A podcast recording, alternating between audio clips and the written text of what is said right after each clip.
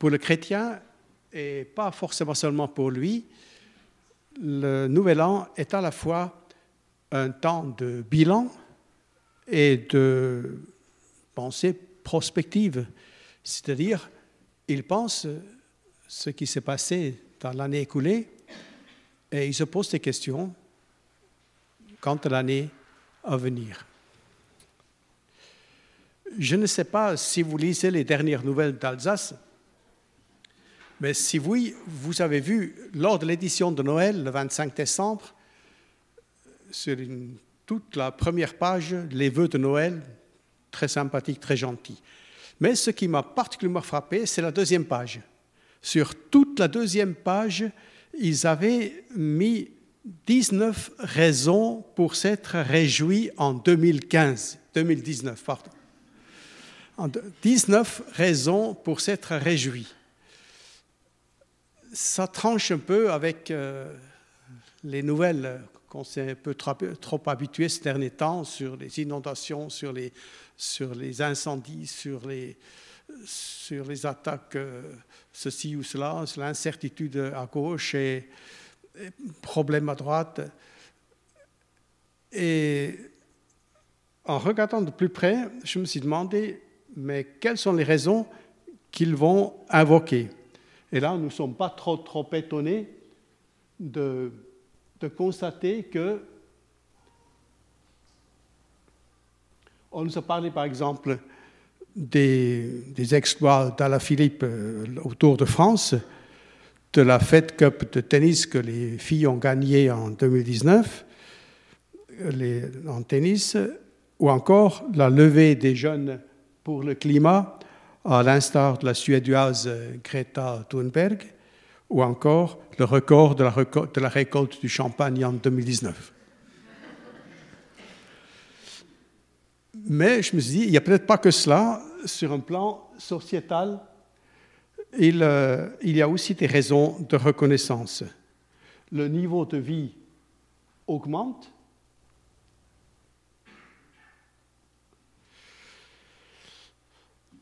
Malgré les gilets jaunes et autres grèves, l'espérance de vie a encore progressé.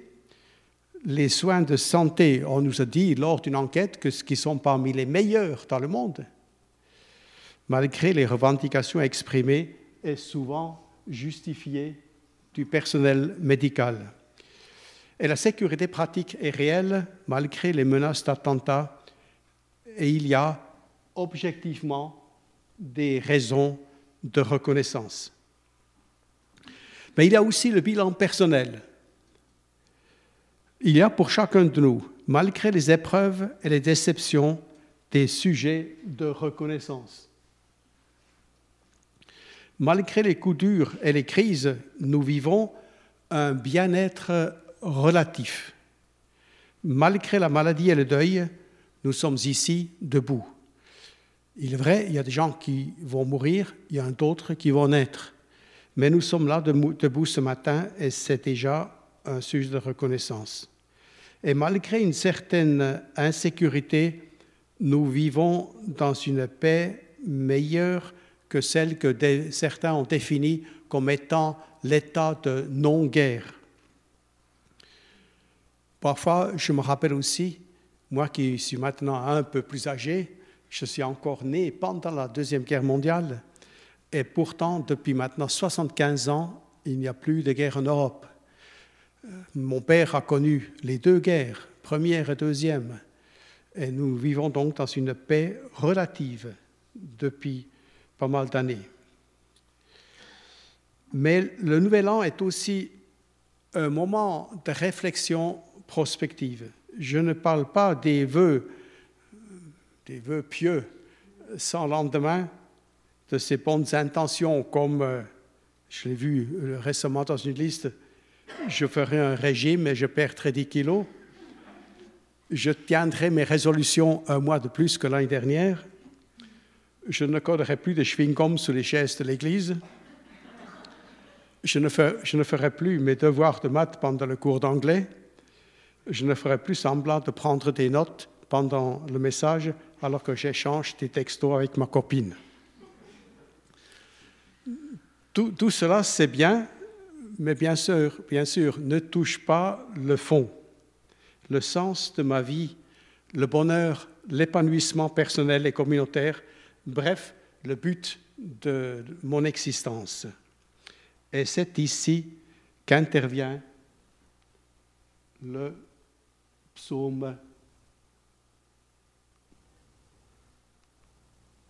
27.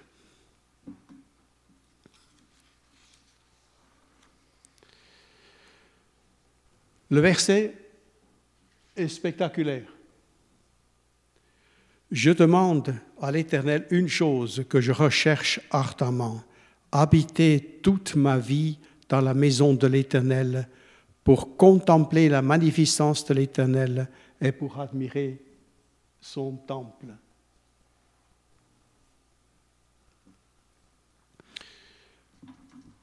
Je, rajoute encore les versets 5 et 6.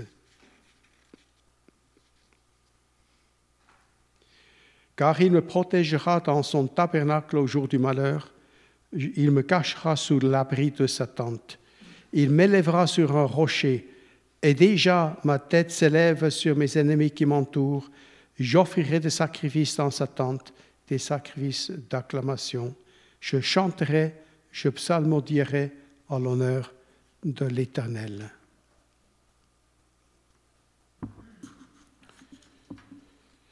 Mais que signifie un tel vœu?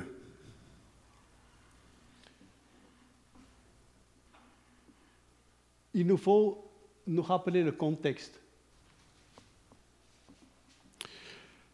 David est roi d'Israël avec un héritage compliqué. Il succède au roi Saül, désobéissant,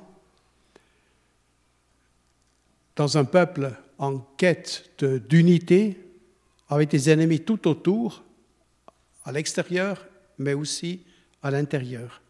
Dans le même psaume, il mentionne au verset 2 mes adversaires et mes ennemis. Au verset 3, une armée en face de lui, une guerre qui le menace. Au verset 5, il envisage des jours de malheur. Au verset 6, les ennemis qui m'entourent. Au verset 10, il mentionne même l'abandon par ses parents. Et au verset 12, il revient sur ses détracteurs, adversaires, et ajoute les faux témoins et constate l'on ne respire que violence. Voilà pour le contexte. Je ne pense pas que David exagère ou noircit le tableau. C'est la réalité qu'il vit chaque jour. C'est une sorte de vue humaine sur sa situation présente. Et c'est en pleine conscience qu'il exprime ce vœu devant son Dieu. Comment ce vœu peut-il se réaliser dans un tel contexte? On aurait dit, mais il faut sortir du monde, se faire moine ou entrer dans un couvent. Or, ce n'est pas ce que David envisage. Il croit en la possibilité que ces deux extrêmes soit conciliable, c'est-à-dire vivre dans un monde difficile avec la présence tangible et permanente de Dieu dans son cœur. Il exprime ailleurs dans, dans, le psaume 84, que vous connaissez bien, Mieux vaut un jour dans tes parvis que mille ailleurs. Je préfère me tenir sur le seuil de la maison de mon Dieu plutôt que d'habiter sous les tentes de la méchanceté. Car l'Éternel Dieu est un soleil et un bouclier. David a dû se rappeler ces moments de communion intense qu'il a connus avec son Créateur dans le passé, et même quelquefois dans des circonstances difficiles, comme cet épisode d'ailleurs peu glorieux pour lui, où il contrefit l'insensé devant le roi Gath, où il fait le fou pour échapper en quelque sorte à l'exécution ou à la condamnation mais qui lui a inspiré un chant de délivrance assez spectaculaire, un chant de louange qu'est le psaume 34. Donc vivre dans l'adversité dans ce monde avec la certitude de la présence de Dieu. Je l'ai exprimé en quelque sorte vivre sur un nuage avec les pieds sur terre. On peut l'exprimer de bien d'autres manières. Vivre le présent dans la perspective de l'éternité. Ou encore connaître la paix de Christ dans les turpitudes de la vie. Ou aborder les problèmes humains avec un esprit divin. Ou être conscient de la présence de Dieu, maître des circonstances et des personnes. Nous l'avons chanté tout à l'heure, ne dépend pas des circonstances. C'est un des privilèges que j'ai connus tout au début de ma vie chrétienne, cette certitude que mon Dieu est plus grand que les personnes, est plus grand que les circonstances. Donc, je n'ai pas besoin de craindre qui que ce soit. Non que je sois plus fort que les autres, mais parce que mon Dieu est plus grand. Et les circonstances, non, ma vie n'est pas livrée à un hasard quelconque, parce que Dieu est maître des circonstances. On pourrait dire en résumé express, vivre le ciel sur terre, oui, c'est possible.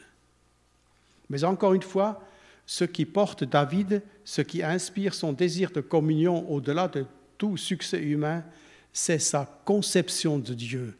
Il a compris d'une façon très limitée, très relative, la profondeur, la grandeur de Dieu. Nous l'avons chanté tout à l'heure, Dieu Tout-Puissant. Quand je considère, d'ailleurs j'ai appris quelque chose, qui se passe sur ma tête, ça m'a un peu inquiété, mais heureusement qu'il me reste quelques cheveux là. Mais aussi l'immensité de l'univers, c'est chaque fois spectaculaire. Plus on voit loin, plus on découvre qu'il y a encore beaucoup plus qu'on avait pensé. On parle de galaxies différentes maintenant, autres que celles dans laquelle nous vivons. Nous exprimons des distances en années-lumière, ça échappe déjà en quelque sorte à tout contrôle de notre raison. Cette grandeur de Dieu qui nous rappelle simplement qu'il est aussi le Maître dans le psaume 8 que Laetitia a cité tout à l'heure, nous est dit Qu'est-ce qu'est l'homme face à tout cela? Et Dieu prend soin de nous. Quelquefois, quand on réfléchit, à cela, on est simplement de nouveau ébloui de la grandeur, de l'amour de Dieu qui se souvient de nous.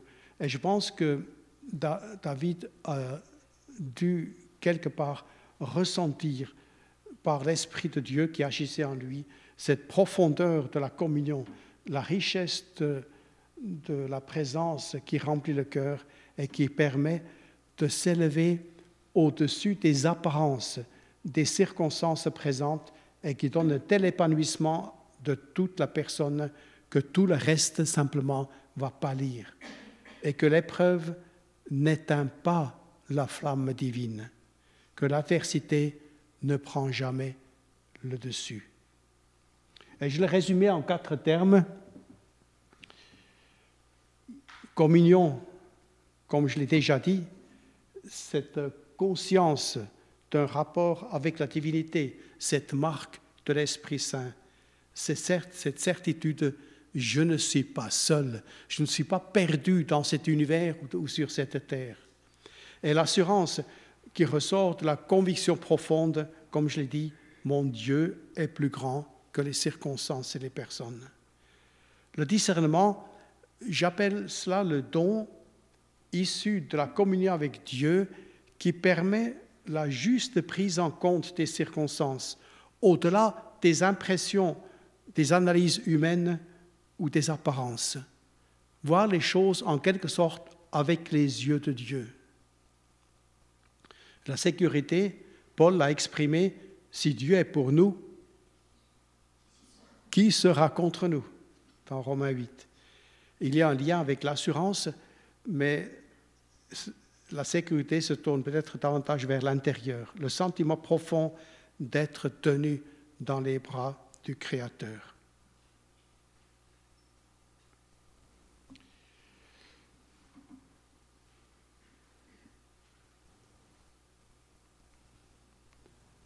Je reviens sur mon nuage un rêve ou une réalité. Vous connaissez l'expression vivre sur son petit nuage? Le dictionnaire dit On dit qu'une personne vit sur son petit nuage lorsqu'elle semble oublier totalement les règles de la société et vivre dans ce monde imaginaire qu'elle se serait créé. Mais nous avons compris, il ne s'agit nullement d'une telle attitude. David est resté les pieds sur terre. Il assume le présent avec les difficultés. Il n'y échappe pas. Il a connu l'adversité et il sait très bien qu'il la connaîtra encore. Mais il se place en quelque sorte dans le sanctuaire, dans la présence même de Dieu. Le décor change, sa vie se place dans un plan divin, il voit un tout petit peu son existence dans un projet d'ensemble divin. Et cela change non seulement son regard sur les circonstances, même les circonstances difficiles de son présent, mais les relativise. Ça place les circonstances dans une perspective divine. Comme Dieu voit les choses et pas simplement les apparences présentes que je peux percevoir moi-même. Je ne sais pas si vous avez déjà lu le livre de Daniel. Vous lisez volontiers les premiers six chapitres. C'est narratif, facile à comprendre, leçon précieuse à retenir. Mais lisez aussi les chapitres suivants, en particulier le chapitre 7. Il y a là une démonstration spectaculaire de, de la fin des temps, la venue de l'Antichrist en particulier, et dans le même chapitre, tout à coup, le décor change. Et nous avons une sorte de vue spectaculaire sur l'autre côté, côté divin. Et vous voyez cette prophétie messianique spectaculaire qui est dans ce chapitre. Relisez-le à l'occasion. Il est donc possible de vivre sur un nuage en ayant les pieds pleinement sur terre. Quelle application en tenir? Non vivre dans un monde imaginaire ou échapper, comme c'est souvent le cas, que ce soit par l'alcool ou les drogues ou quelquefois le, le luxe ou le plaisir. Mais oui, si c'est vivre les circonstances humaines sous l'éclairage divin. Et ça signifie très pratiquement, je dirais, trois choses pour chacun de vous et pour moi aussi. Je suis persuadé, moi, que l'année 2020 sera la plus importante dans ma vie. Et je vous encourage à chacun de considérer que l'année qui s'ouvre devant nous va être la plus importante dans votre vie. Mais ça signifie aussi que dans cette année 2020, je ne chercherai pas d'abord le succès, mais la bénédiction de Dieu. Et finalement, mon désir premier sera de grandir dans la connaissance de mon Dieu, la communion avec mon Seigneur et Sauveur Jésus-Christ. J'aimerais à la fin de l'année pouvoir dire, mon amour pour toi Seigneur a augmenté au cours de cette année. J'ai une connaissance plus profonde de ce que tu es pour moi et de ce que tu attends pour moi dans mon ministère. Donc je désire que la présence de Dieu illumine mon cœur et marque ma vie de tous les jours. Et c'est aussi le désir que j'ai pour chacun de nous. Maintenant, ceci dit, il y a un certain temps, un spécialiste en communication nous a expliqué qu'une personne adulte ne peut pas soutenir son attention devant un discours pendant plus que dix minutes. J'ai donc déjà dépassé peut-être dix minutes ce temps-là. Et d'après ces, ces, dires, la bonne partie parmi vous, vous avez déjà décroché depuis un certain moment. Mais j'y ai pensé. Et je vais vous donner un résumé express, en une seule phrase.